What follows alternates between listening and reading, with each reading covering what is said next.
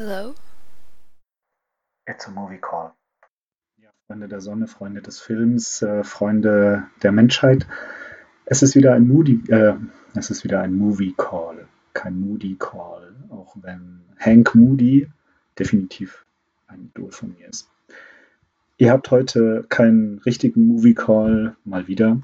Wird aber das letzte Mal in dieser Staffel bleiben, ich verspreche es euch. Ab sofort äh, habe ich immer die Buddies, die anrufen, damit wir über Filme quatschen können. Heute müsst ihr mit mir Vorlieb nehmen, wieder. Ich bin Steff. Ich bin der Founder und CEO des äh, Movie Imperiums und ähm, werde euch heute ein bisschen was erzählen über das spanische Kino, ähm, nämlich über Pedro Almodovar im, im Speziellen, den bekanntesten spanischen Regisseur, äh, der gerade auch einen neuen Film ins, äh, ins, in die deutschen Kinos äh, gebracht hat oder einen neuen Film gedreht hat, der in die deutschen Kinos gekommen ist, nämlich äh, Parallele Mütter heißt der. Und ähm, über den werden wir sprechen, über sein Schaffen im, im, Großen und Ganzen, über den spanischen Film im Großen und Ganzen, äh, weil der ist, ich sag mal, ja, in, in, abgesehen von Almodovar, führt er eigentlich ein ziemliches Schattendasein. Ich möchte euch aber trotzdem ein paar interessante Sachen dazu erzählen, auch zum Verhältnis der, der Spanier zum Kino. Ich habe da so ein bisschen Einblick bekommen oder ich sag mal, ich habe da einen gewissen Bezug dazu. Ich habe hab selbst mal äh, eine Zeit lang in Spanien gewohnt, habe dort ein Jahr lang, ein Jahr lang studiert ähm, und habe damals mich viel im, im, im, Videoclub, in der, in der Videothek aufgehalten ähm, und habe hab hinterher auch äh, spanische Filmseminare an der Uni besucht und solche Sachen. Also ihr habt einen Experten hier am Apparat, ja, der euch ein bisschen was dazu erzählen wird. Aber ist mittlerweile schon oder wird langsam zu einer Tradition jetzt äh, bei den Movie Calls erstmal ein paar, paar Nachreichungen äh, zur, zur letzten Episode. Zunächst mal, ihr werdet merken, oder ihr, ihr merkt wahrscheinlich gerade, falls ihr die Episoden jetzt alle, alle gehört habt, auch die ersten beiden, äh, dass sich jeder anders anhört. Also ich suche noch so ein bisschen den perfekten technischen Setup in der zweiten Episode habt ihr vielleicht gemerkt, dass meine Stimme eine halbe Oktave tiefer war als, äh, als, als heute und in der ersten Episode. Ähm, das lag nicht daran, dass ich, ähm, dass ich Corona hatte oder, ähm, oder zu, viel, zu viel geraucht hatte vor der zweiten Episode, sondern lag tatsächlich an einer, einer technischen Einstellung, die ich nicht hinbekommen habe. Tut mir sehr leid. Aber wir konnten die Folge deswegen nicht, nicht nochmal aufnehmen. Aber jetzt, jetzt sollte der Setup einigermaßen stimmen und, und, so, so wie heute, sollte eigentlich sich, sollten sich eigentlich die nächsten Episoden dann auch anhören. Hoffe ich zumindest mal. Und auch inhaltlich noch ein paar, noch ein paar Ergänzungen, weil ähm, wir haben, ja, wir waren, wir waren vorbereitet, ja. Äh, Paddy und ich. Paddy Patman war ja, war ja Gast in der zweiten Episode. Und wir haben trotzdem die Hälfte vergessen. Ja. Also ähm, wir müssen eigentlich noch eine Folge zu Fight Club machen in, in der zweiten Staffel oder so, um, um das alles nochmal noch mal nachzuholen. Aber ich versuche es mal ganz kurz zusammenzufassen, wenigstens in, in, zwei, drei Minuten, dass ihr die wichtigsten Facts zu Fight Club, die in der zweiten Episode nicht vorkommen, ja, dass ihr die auch nochmal habt. Die erste ist, äh, wir haben ein bisschen, wir haben noch ganz am Rande über den Autor der Buchvorlage von Fight Club gesprochen, Chuck Palahniuk, ähm, der der, der den Film ja besser, für, besser erachtet als sein eigenes Buch. Aber wir haben nicht darüber gesprochen, was eigentlich seine Inspiration war oder wann er die Idee hatte für, für das Buch Fight Club. Und äh, die Geschichte ist eigentlich ganz witzig, so sie denn wahr ist. Ähm, aber es, es ist, ihm, ist, ihm, schon zuzutrauen, dass das, dass das eine wahre Geschichte ist. Er hat erzählt, äh, ihm kam die Idee, als er beim Camping war, auf dem Campingplatz und äh, sich bei seinen Nachbarn auf dem Campingplatz beschwert hat über, über Lärm nachts und verprügelt wurde dafür von seinem Campingnachbarn.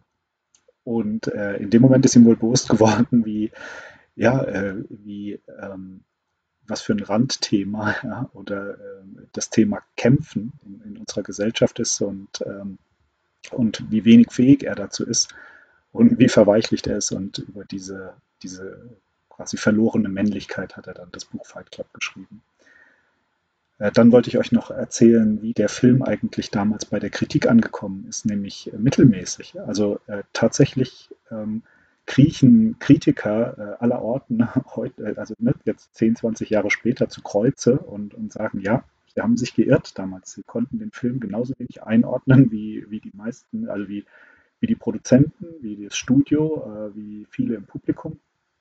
Und Äh, deswegen gab es einfach auch recht durchwachsene Kritiken damals für den Film.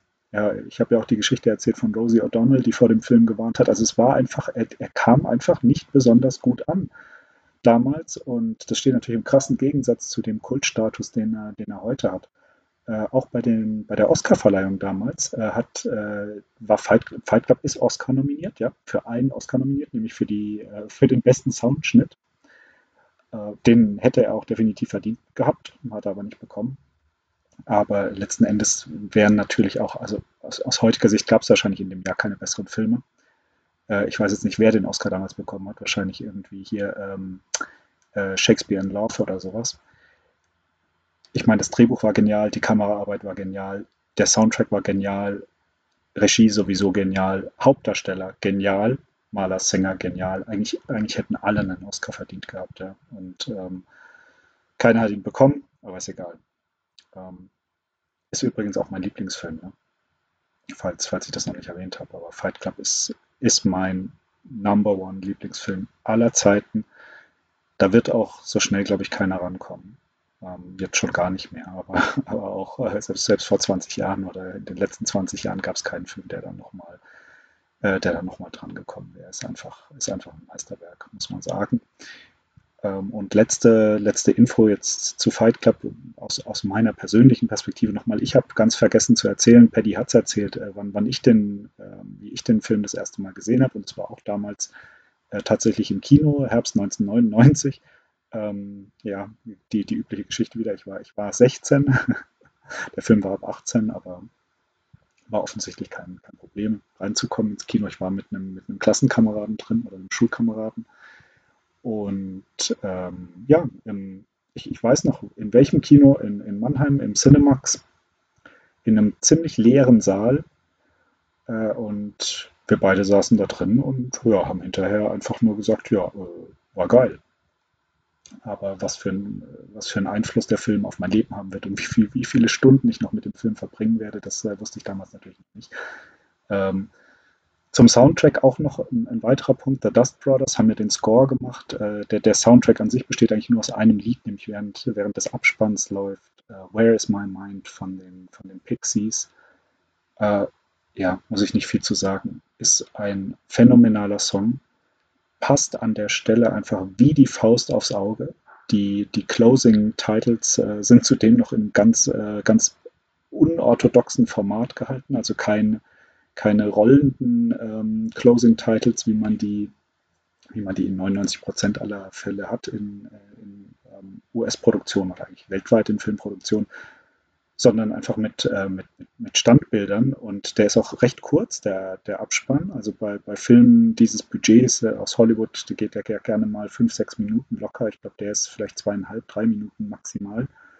Äh, ganz schnell vorbei.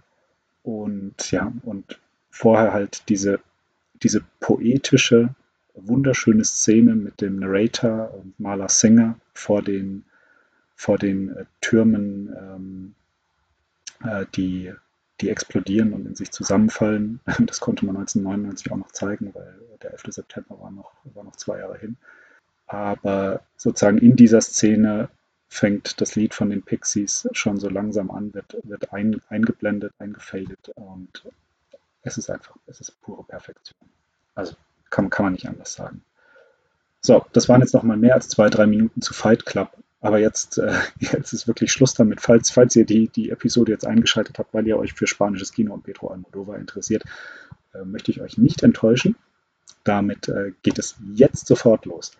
Ich habe es gerade schon angedeutet. Ich habe ich hab einen äh, besonderen Bezug zu Spanien.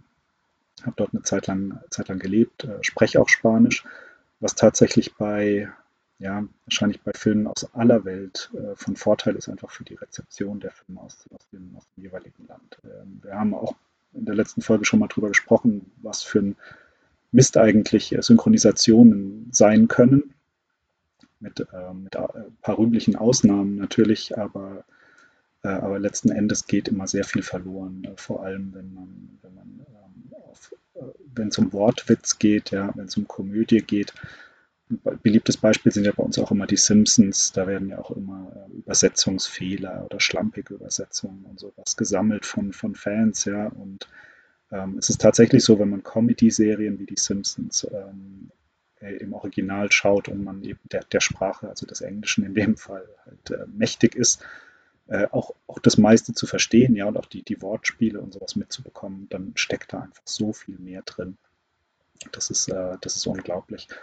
Und äh, das geht einfach in der, in der deutschen Synchronisation dann mitunter verloren oder wird eben durch dann durch platte Witze äh, ersetzt, einfach, die, die natürlich lang nicht so gut sind wie das, was sich die Drehbuchautoren ausgedacht haben, weil so ein Synchron-Drehbuchautor natürlich jetzt kein, kein begnadeter Komiker unbedingt ist, sondern halt da seinen, seinen Job machen muss.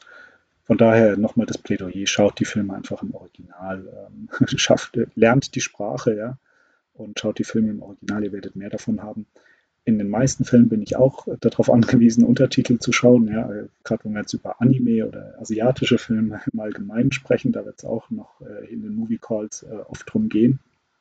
Dann ist es natürlich so, da muss, äh, muss auch ich damit leben, dass, dass es gewisse Einbußen da sind, ähm, was, was eben den, den Humor angeht ja, ähm, oder, oder auch ähm, äh, Wortspiele etc.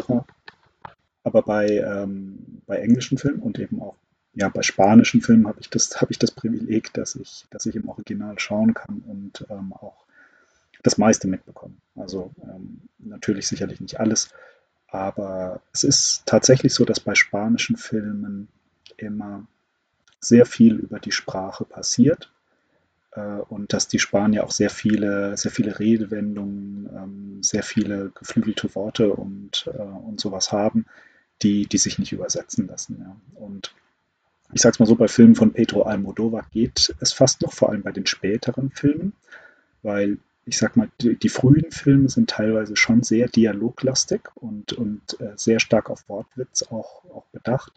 Da ist es mit Sicherheit schwierig.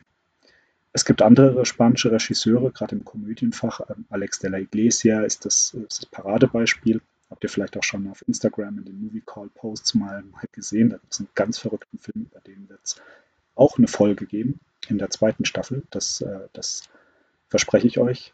Aber in, in den Filmen von Alex de la Iglesia, die, die ja, basieren eigentlich nur auf Wortwitz. Also das sind die Dialoge, sind das, das Salz in der Suppe. Ja. Und in den deutschen Synchronisationen, äh, da, da, geht einfach das, das meiste verloren oder wird, wird komplett ins Lächerliche gezogen und macht, macht keinen Sinn. Ist einfach nicht mehr witzig. Und deswegen ist es gegeben, zugegebenermaßen schwierig für ein deutsches Publikum, die Filme halt auch zu, ähm, ja, zu genießen oder halt auch so wertzuschätzen, ähm, so, so gut wie sie tatsächlich sind, weil man es einfach nicht, nicht mitbekommt. Wie gesagt, bei Almodovar haben wir das, das Thema weniger, vor allem in den späteren, bei den bekannten Filmen, wo er dann auch wirklich internationale Anerkennung bekommen hat und für alle möglichen ähm, Oscars nominiert war, ähm, etc. Da, ähm, da passiert auf der da passiert immer noch viel auf der Dialogebene, weil Almodovas Filme sind schon explizit spanisch. Ja? Also die spanische Kultur spielt da immer eine Riesenrolle. Äh, es gibt in jedem Film eigentlich immer ein, ein spanisches, ein typisch spanisches Rezept, das, das, äh, das quasi vor der Kamera von den Protagonisten gekocht wird. Auch jetzt in Parallele Mütter wieder wird dann machen, machen die spanisches Omelette. Äh, die beiden Frauen, um, um, die im, um die sich der Film dreht, also eine, eine Tortilla Española. Und auch in Volver zum Beispiel ähm, ähm, kocht Penelope Cruz ja, ja immer für, für diese Filmcrew. Und also das, ja, das, das Spanische, das äh, typisch Spanische, versucht Almodovar in seinen Filmen eigentlich auch immer so ein Stück weit zu, in die Welt zu transportieren, hat man den Eindruck. Das Witzige bei der ganzen Sache ist, dass, ähm, dass aber Almodovars Filme ähm, klar, die haben in Spanien schon auch ähm, natürlich ihre Fans oder, oder finden da durchaus ihr Publikum, so ist es nicht. Aber generell äh, sind die Spanier ein bisschen so drauf wie die Deutschen, was ihr eigenes Kino angeht. Äh, nämlich, dass eigentlich äh, Spanier nicht gern spanische Filme schauen. Also so der, der, außer jetzt, ich sag mal, ne, besondere Fans für des, des spanischen Films, ähm, aber grundsätzlich ähm, ist es ein bisschen so wie, ähm, wie mit den Deutschen die, äh, da sind ja auch viele, haben, haben eine recht ablehnende Haltung gegenüber dem, äh, dem deutschen Kino. Und äh, auch in Spanien hat der, hat der spanische Film einen schweren Stand und wird eigentlich von einem Großteil des Publikums ignoriert, bis auf wenige Ausnahmen. Das ist ein bisschen so wie, wie unsere, keine Ahnung, Till Schweiger-Komödien in den 2000ern oder, oder Fuck You Goethe. Ja? Ähm, so ähnlich gibt es in Spanien auch Franchises, sag ich mal, mehr oder weniger, so wie ähm, äh, Torrente. Torrente ist ein, ähm, ist ein äh, Polizist, der ja, äh, etwas, äh, eine spezielle Art hat, sagen wir mal, ähm, und wird von Santiago Segura gespielt. Das ist ein, ein Comedian, also ist, ähm, ist eine Komödie, ist, ist sogar sehr klamaukig. Ähm, und da gibt es da gibt's fünf Teile und das ist ähm, ein großer Erfolg immer in Spanien. Aber davon abgesehen haben spanische Filme in Spanien wirklich einen, einen schweren Stand. Ähm, aber äh, wie gesagt, Almodovas Filme, die sind wirklich sehr spanisch, fangen, versuchen die spanische Seele und die spanische Kultur ähm, sehr präzise einzufangen. Ähm, und das macht es natürlich für das nicht-spanische Publikum, die jetzt, ähm, äh, ich sag mal, etwas schwerer zugänglich. Es sei denn, man ist sehr offen, man, man interessiert sich für fremde Kulturen oder man kennt die Kultur auch ein Stück weit dann macht es sie natürlich besonders reizvoll wiederum. Almodovar, wie gesagt, hat nicht viel Konkurrenz, was jetzt spanische Filmemacher angeht. Ähm, in Filmkunstkreisen genießt er weltweit mit, mit ganz viel Abstand das größte Ansehen. Ähm, und ähm, ich möchte aber trotzdem ein bisschen euch äh, einen Überblick geben über, über spanische Filmschaffende oder das spanische Filmschaffen, äh, ähm, abgesehen von Almodovar. Und ähm, da ähm, gibt es einige Kandidaten, ja, sag ich mal, die, die auch ähm, sogar, vielleicht sogar äh, mal eine Zeit lang so aussahen, als könnten sie in ähnliche Sphären vorstoßen. Da gab es ähm, in den 90ern, 2000ern äh, den, den, oder den gibt es immer noch, den Regisseur Alejandro Amenabar. Äh, der hat äh, 2004 ähm, Das Meer in mir äh, abgeliefert. Und das ist ein sehr, sehr ambitionierter, sehr emotionaler Film über das Thema Sterbehilfe. Ähm, hat auch den Oscar für den besten ausländischen Film gewonnen, was wahrscheinlich ähm, sonst nur, nur Almodovar, für, Pedro Almodovar vergönnt war. Ähm, und hat auch sonst eine, eine, interessante Filmografie gehabt. Also ähm, von Amenabar, ähm, oder Amenabar hat einen tollen Debütfilm abgeliefert, äh, 1996. Äh, Thesis heißt er. Ähm, spielt in, in Universitätskreisen, äh, ist, ist eher ein, ein Genrefilm, also ein, ein Thriller, äh, in dem es um, um Snuff-Filme geht. Äh, der kam auch nur kurze Zeit vor äh, 8 mm raus mit Nicolas Cage, der auch, ich sag mal, ein ähnliches, ähnliches Thema hatte fast und auch von der, von der Atmosphäre her fast in eine ähnliche Richtung ging. Aber Thesis war zuerst da. Ist ein toller Film, kann ich euch wirklich, äh, wirklich empfehlen, sehr spannend. Äh, und dann hat Amenabar ein, ein, paar Ausflüge nach, nach Hollywood unternommen. Die waren auch äh, eher erfolgreich. Während Almodovar bis heute ja keinen Film außerhalb Spaniens gedreht hat, aber da kommen wir nochmal drauf zurück. 2001 hat ein, ähm, Amenabar äh, The Others gedreht, ein, Gruselfilm mit, mit Nicole Kidman. Sehr guter Film, sehr erfolgreich. Äh, 2009 dann äh, mit Rachel Weisz ähm, Agora, ein Film, der im, im antiken ähm, antiken Griechenland spielt. Rom? Nee, ich glaube, es war Griechenland, aber ich bin mir nicht 100% sicher. Der war auch, war auch sehr gut. Natürlich nicht, nicht ganz so ein Crowd-Pleaser jetzt wie, wie uh, The Others. Aber äh, hinterher kam nicht mehr, äh, nicht mehr viel Bemerkenswertes nach, äh, muss man sagen. Und ähm, ich wollte jetzt eigentlich an der Stelle, wie gesagt, verkünden, dass das Almodovar den Sprung nach Hollywood äh, nie gewagt hat aber vor ein paar Tagen, wirklich, also ähm, im, im April 2022 ähm, kam plötzlich die, die Ankündigung, dass äh, der neue Film von, von Almodovar wird heißen ähm, A Manual for Cleaning Women.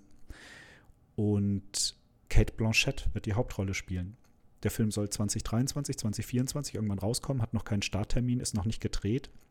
Aber es wird Almodovas erster englischsprachiger Film sein. Das ähm, war, war undenkbar. Ich meine, der, der, der Mann macht seit, äh, keine Ahnung, 30 Jahren Filme. Und äh, jetzt plötzlich äh, hoch, hoch betagt, wie er schon, nein, also auch schon etwas älter, wie er ist, ähm, wagt er jetzt dann, dann doch den, äh, den, den Sprung, nachdem er Zeit seines Lebens nur, nur in Spanien gedreht hat. ich möchte euch noch ein paar weitere interessante spanische Regisseure kurz vorstellen, die sich aber alle, also nicht, nicht in der Art und Weise wie Almodovar etablieren konnten. Äh, Im Prinzip ganz wenig sagen möchte ich zu Alex de la Iglesia, äh, der ist ein, ein spezieller Fall. Äh, der ist ähm, ein sehr sehr be bekannter, also in Genrekreisen, in Fankreisen, äh, sehr bekannter spanischer Regisseur. Also da eigentlich, glaube ich, direkt die Nummer zwei nach Almodovar eigentlich. Ähm, macht aus meiner Sicht grandiose Filme. Äh, die, letzten, die letzten ein, zwei ähm, Produktionen waren jetzt vielleicht, ja, waren, da war auch, war auch Gutes dabei, aber ich sag mal, er hat, hat ein paar richtig, richtige ähm, Kracher abgeliefert, äh, eher so in den, in den 90ern, 2000ern. Darüber wird es aber in der zweiten Staffel eine, eine, eigene, eine eigene Folge geben, deswegen über Alex de la, äh, de la Iglesia heute nicht, nicht zu viel. Ähm, aber ähm, wen ich euch kurz vorstellen möchte, ist äh, Alberto Rodriguez. Ähm, der hat ähm, einen, einen tollen Film gemacht, äh, La Isla Minima, äh, Mörderland heißt der, heißt der in, äh, auf Deutsch. Ähm, lief auch bei uns im Kino, ist ein Krimi, ein reinrassiger Krimi eigentlich, äh, spielt in Andalusien. Das ist auch, also ich sag mal, die, die meisten spanischen Filme, die zu uns kommen, äh, die, die spielen in Madrid und drumherum. Da, da ist auch ähm, Almodovar meistens, meistens unterwegs, weil das ist seine, seine äh, Heimat, Kastilien. Und ähm, hier haben wir mal einen Film, der, der tatsächlich in, in Andalusien spielt und der wirklich, also ist ein, ist ein toller, sehr atmosphärischer, handwerklich äh, hervorragender Film. Also da, da frage ich mich manchmal, also viele äh, spanische Filme sind auch handwerklich wirklich sehr gut gemacht, äh, sind von, von der visuellen Seite her sehr, äh, sehr ansprechend, sehr professionell. Anders als, als das deutsche Kino. Das deutsche Kino, ich weiß nicht, es wirkt halt oftmals wirklich sehr, also nicht sehr cineastisch, nicht sehr, es, es nutzt die Möglichkeiten des Kinos sehr selten. Also wir haben, wir haben irgendwie mal äh, Regisseure wie, wie Michael Bulli Herbig gehabt, ja, der tatsächlich, der zwar inhaltlich natürlich äh, unterste Schublade ähm, ab, abliefert, ja, oder, oder halt Klamauk abliefert, aber, aber zumindest technisch irgendwie oder ähm, äh, technisch auf der Höhe war, ja. Und wirklich ähm, Kinofilme abgeliefert hat, die auch äh, im, im, Kino wirken. Aber oftmals ist es im deutschen Film tatsächlich so, dass er eigentlich wirkt, äh, wie, also dass er so, so Tatortniveau hat, ja, von, von der ähm, von der Technik her und, und auch so aussieht. Ja, und das ähm, muss man gerade auch so bei, bei Till Schweiger Filmen und sowas. Also und äh, ja, und allem, was halt so äh, beim Publikum gut ankommt in Deutschland, muss man sagen, es ist technisch wirklich eher Fernsehniveau und nicht Kinoniveau. Und das ist in Spanien anders. Da hat man vielleicht äh, recht wenig, ja, einen nicht so großen Output, die Filmindustrie.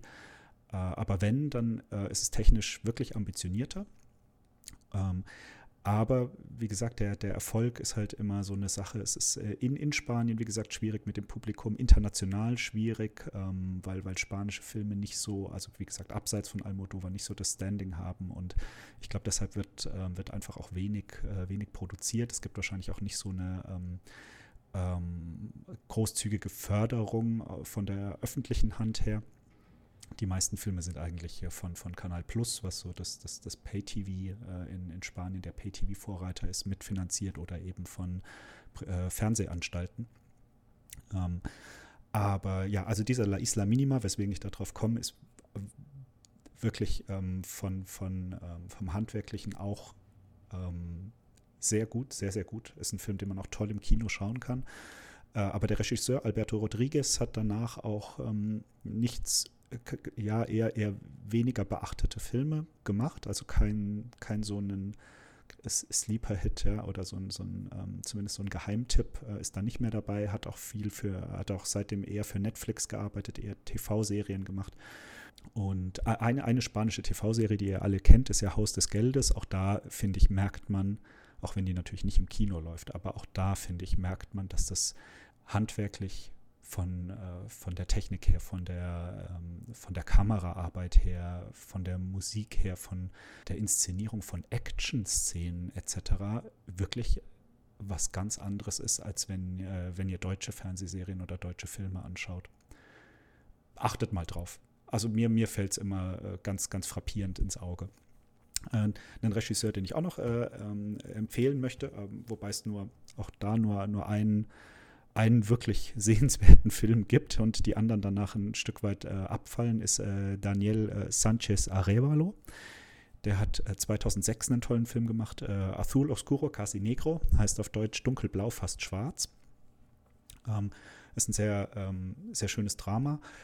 Ähm, Julio Medem ist auch ein, ähm, so ein Regisseur, der, ähm, der sehr, sehr äh, sexuelle Filme äh, dreht. Ähm, äh, Lucia und der Sex hieß so sein größter Erfolg, Lucia y el Sexo von 2001, ist schon eine Weile her, kann man sich aber immer noch äh, gut anschauen.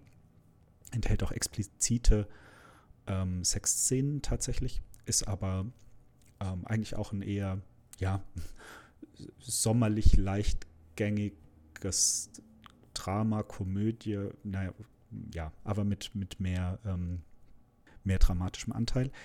Wer tatsächlich oder mit wem ich mich auch nochmal äh, eingängiger äh, befassen muss, ähm, auch ein, ein, Regisseur, der in den 2000ern schon, ähm, schon tolle Sachen abgeliefert hat, ist Fernando León äh, de Aranoa. Montags in der Sonne, Los Lunes al Sol waren, waren früher äh, Hit von ihm der glaube ich auch in Spanien recht erfolgreich war, 2002. Da geht es um, ähm, um ein paar äh, Arbeitslose in, äh, in Galicien, in Vigo, glaube ich, in einer, in einer, ich sag mal, eher strukturschwachen Gegend. Ähm, da hat auch äh, Javier Bardem mitgespielt, äh, internationaler Star. Äh, und da kamen auch tatsächlich noch ein paar Filme, also Princesas hat er 2005 gemacht, das ist ein Drama über, über äh, die Situation von Prostituierten in, in Madrid. Ähm, ist auch ein sehr guter Film.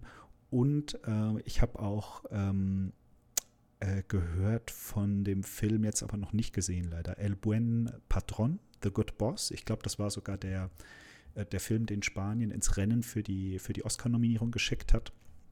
Äh, in, äh, für dieses Jahr. Da haben sie ausnahmsweise mal nicht Almo, den neuesten Almodovar, also hier ähm, Parallel Mothers, Madres Paralelas oder Parallele Mütter oder wie auch immer ihr nennen wollt, äh, hingeschickt, sondern eben ähm, mal einen anderen Regisseur auch äh, zum Zuge kommen lassen. Und dieser The Good Boss, dieser Film hört sich, hört sich cool an. Also ist eine Komödie. Und da geht es um einen Fabrikbesitzer, äh, der ähm, um, um einen prestigeträchtigen Preis für sein Unternehmen, also so eine Art Anerkennung, ähm, unternehmerische Anerkennung kämpft und äh, zu dem Zweck äh, die Probleme aller seiner Mitarbeiter lösen will innerhalb, innerhalb kürzester Zeit. Und das ähm, ja, ist, ist wahrscheinlich so ein bisschen äh, kapitalismuskritisch angehaucht, soll aber, soll aber sehr amüsant sein, sehr unterhaltsam. Und wen ich noch erwähnen will, wobei auch da nur ein Film wirklich, äh, wirklich ähm, in, interessant ist, den ich, den ich empfehlen kann, äh, ist Marcelo Pinheiro ähm, der hat 2005 einen tollen Film gemacht, äh, El Metodo. Äh, jeder, dem ich den bis heute gezeigt hat, war wirklich fasziniert von dem Film. Der ist sehr sparsam, kammerspielartig fast. Und zwar geht es da um eine Art Assessment Center, ja, also ähm, um mehrere Personen, die sich um eine Führungsposition in einem Unternehmen bewerben und, äh, und durch so einen Bewerbungsprozess durch müssen. Ähm, da spielt übrigens auch ähm, äh, Naiva Nimri mit, die kennt ihr als äh, Alicia Sierra aus den letzten Staffeln von Haus des Geldes. Es sind auch noch mehr bekannte Gesichter in dem Film ähm, ähm, vorhanden, zumindest für die, die, die ab und zu meinen spanischen Film ähm, schauen. Und ähm, ja, also dieser El Metodo ist wirklich, äh, je, jeder, jeder ist begeistert von dem Film, äh, den, ich ihm, äh, den ich ihm bisher gezeigt habe. Und lässt sich auch wirklich, äh, steckt auch super viel drin in dem Film, einfach worüber man diskutieren kann, worüber man nachdenken kann und ist dabei noch äh, sehr unterhaltsam, sehr spannend. Obwohl er, wie gesagt, ähm, quasi nur in, in, in zwei äh, Konferenzräumen, ja, in dem einen, einen Stockwerk äh, des, des Gebäudes spielt äh, der Firma, die, äh, die diesen Posten besetzen möchte. Und äh, genau, das ist im Prinzip auch schon so, so der Überblick zum spanischen Kino oder so ein paar Empfehlungen, wenn ihr euch mit dem spanischen Kino ähm, eingehender beschäftigen möchtet. Jetzt aber nochmal tatsächlich zurück zu ähm, Volver und Almodovar. Das ist ja eigentlich, eigentlich Thema dieser Episode, aber ähm, ihr merkt, wir, wir haben so eine Tendenz immer auch ein bisschen, ein bisschen abzuschweifen vom Thema, beziehungsweise werdet ihr auch in den restlichen Folgen der, der Staffel, glaube ich, noch feststellen. das ist ja erstmal die Ausgangsbasis. Ich möchte euch ein bisschen, ähm, ich habe es ich angedeutet vorhin schon ein paar Mal. Ihr habt gemerkt, ich habe immer gesagt, ja, ähm, der Dialogwitz und sowas, das ist bei den, bei den früheren Filmen von Almodovar nochmal ein größerer Faktor. Und das, das kommt ähm, daher, dass äh, Almodovar aus einer also eine Entwicklung durchgemacht hat, was, was seine Filme angeht. Klar, er hat immer so ein bisschen ähm, zwischen Komödie und Drama abgewechselt.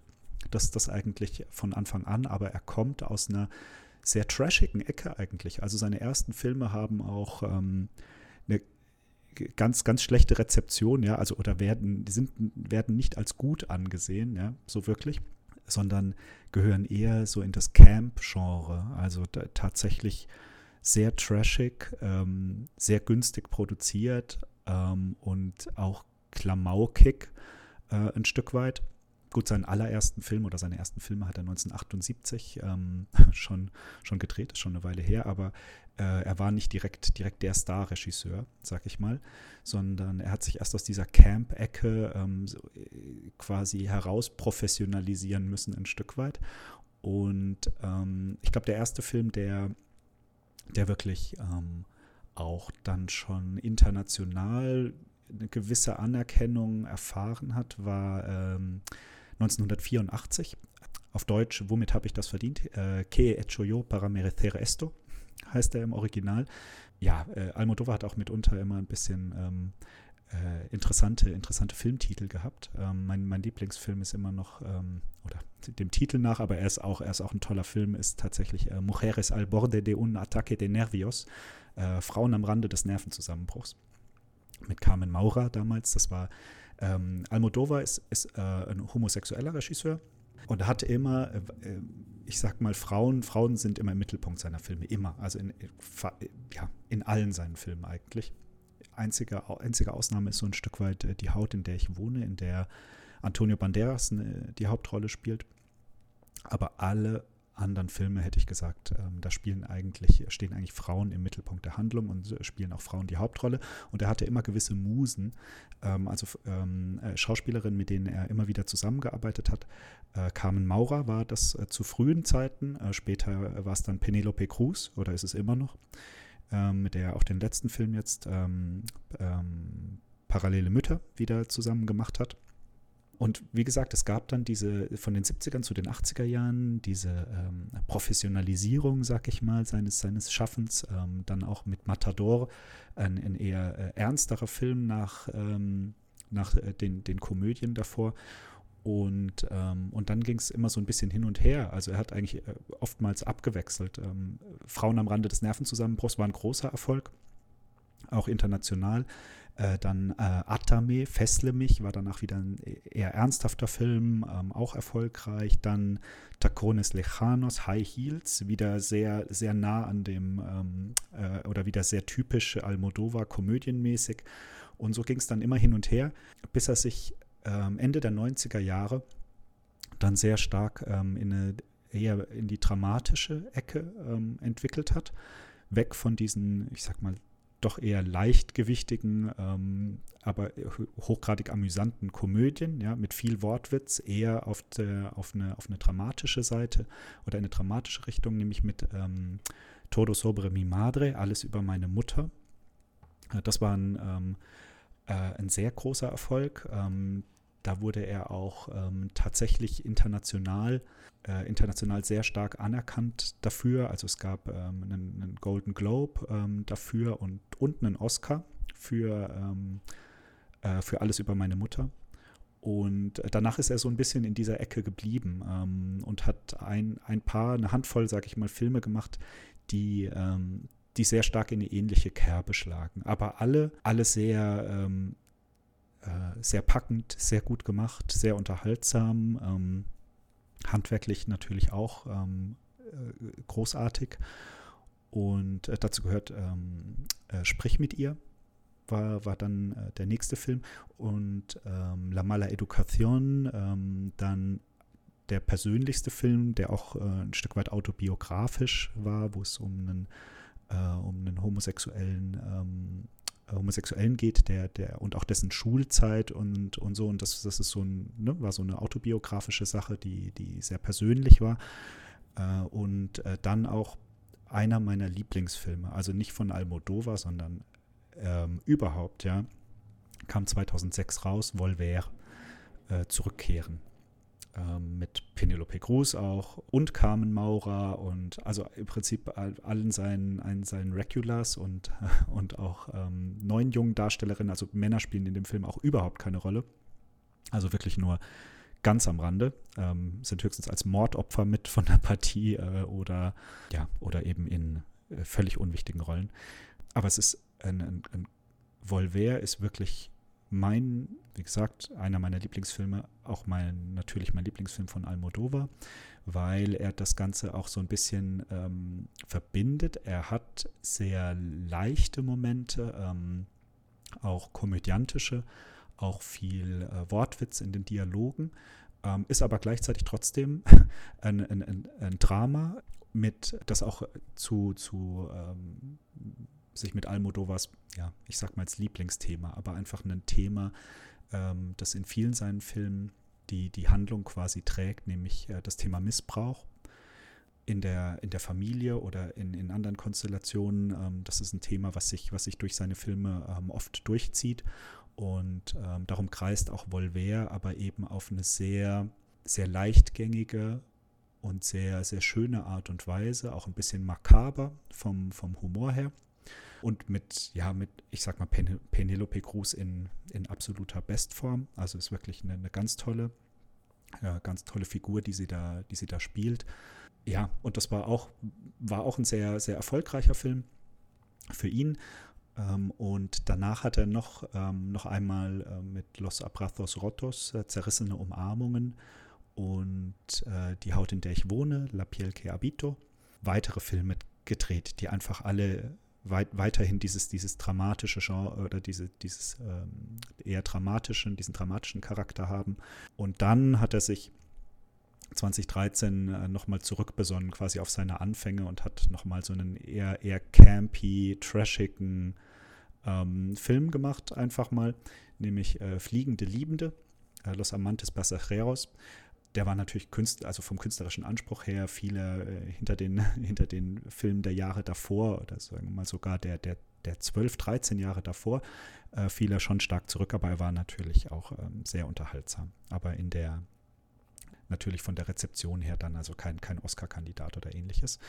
Danach ist er aber wieder direkt zurückgekehrt. Äh, Julieta und Leid und Herrlichkeit, Dolori Gloria waren wieder eher, ähm, eher dramatische Filme und auch der neue ähm, Parallele Mütter, Madres Paralelas, äh, wieder mit Penelope Cruz, ist auch keine Komödie. Ich finde ihn sogar, ich finde, er ist dafür, dass er von, dass er thematisch eigentlich gar nicht so schwergängig ist, teilweise zumindest. Also es geht in, in parallele Mütter geht es einmal um, um ähm, ich sag mal, alleinerziehende, alleinerziehende Mütter, die, die eben ähm, und, und ihre, ihre Herausforderungen ja, im Alltag. Und äh, nebenbei ein für Almodovar auch neues Thema, das es so explizit in seinen Filmen vorkommt, ist der spanische Bürgerkrieg. Ähm, den das war bisher nicht wirklich Thema seiner Filme, ist in Spanien sowieso generell ein, ja, ein, ein schwieriges Thema, das noch nie, immer nicht auch, ähm, auch ja, 40, 40, 45 Jahre später immer noch nicht wirklich äh, aufgearbeitet ist.